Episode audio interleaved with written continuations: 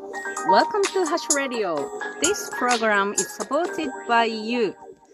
ハッシュです。皆さんお元気でしょうか？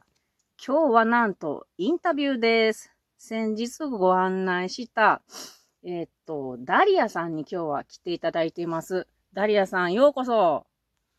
おはようございます。おはようございます。ということで、早速なんですけど、ダリアさん。はいいや。私たち友達なんですよね。久しぶりに会いました久しぶけどね。りにいきなり会って嬉しいね。で、ダリアさんのちょっと簡単にご紹介をしようかなと思います。ダリアさんは装飾造形アーティストさんですね。はいで、2011年より作家の活動をされたということですね。はいで、だいたい10年ぐらい経たれてますね。そうですね。うんで、えっ、と、東京の自由が丘のグループ展とか、はい。あと名古屋の星が丘三越ビーズフェアに出展されたり、あとなんと2019年には、ニューヨークの、これはプレイヤーですっていうんですかね。はい。プレイヤーダスギャレリーに似て、グループ展を行われたんですね。素晴らしいありがとうございます。いろいろお話を聞きたいんですけれど、はい。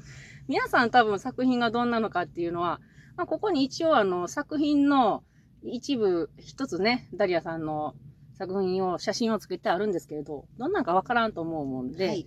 ちょっとどんな作品を作ってるのかっていうのを紹介いただけたらと思います。はい。えっ、と、作品としては、うん。ネックレスやブローチや、うんうん。えっ、と、ブレスレット、うんたまに指輪などを作ってるんですけれども、うんうんあの、作り方としては、うん。ジュエリークロッシェという技法と、うん。ワイヤーで作る作品と、うん。刺繍うんで作るものがあります。ジュエリークロッシェとワイヤーと刺繍で作るものがあるんですね。そうですね。あで、ジュエリークレスクロッシェっていうのは、あ、うん。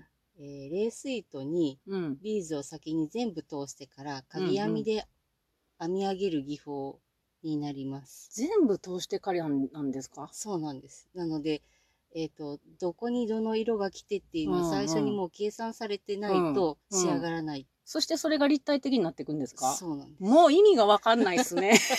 すごいそう。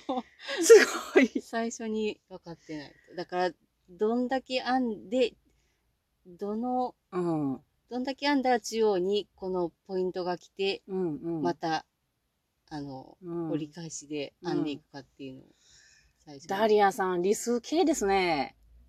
なんとなくできます。できるんか。なんとなくできるんやね。すごい。そんな作品を作っていらっしゃるっていうことですね。はい。で、まあ、これももっと聞き、突っ込んで聞きたいんですけれど、ちょっと次の、あの、次のテーマに聞いてみようと思います。はい。で、この、作るようになったきっかけっていうのを教えてもらえますか？きっかけは、うん衝撃的な出会いで、うん。えっ、と、ママ友うん。と会う機会があって、うん。で、その、ちょっと時間が空いたから、うん今、ジュエリークロッシェというのを習ってるから、その宿題があるから、ちょっとの時間の間に今ちょっとやっちゃうねっていう、ややり始めたその、やってる姿を見て、うん。はあ、これだっていきなり？思って、もうそこから講師資格取りますっていいうきスイッチが。ダリアさんらしいな。入りましたでもそ。れまではそういうことをされてたんですか？えっ、と、独身の頃に、うん。彫金を習いに行ったんですけど、あ、彫金っていうのは金銀属そう、銀を溶かして指輪にしたりとかうんうんうんうんするんですけど、うん。半年ぐらいで挫折しまして、それから全くアクセサリーのことはうやっん。てなかったんですけど、それでもなんていうのかな、編み物をそれまでにしてたとかならわかるんですけれど、はい。やってたのも彫金だし、畑が違うけあれど、そうですね。編み物もやったことはあるんですけど、うん。マフラーも、うん。あの、均等に平行にうん。編み上げれないっていう、ひどいわかります、わかります。感じなんですけど、スイッチが入っちゃいまして。それが今はこんな作品を作られる方になったということは、もう素晴らしいですあね。りがとうございます。あそうだったんですか。じゃあもう、こん、ちょっと今ね、あの、ダリアさん、えっと、浜松市でえー個展をなさってるんですけれども、はい。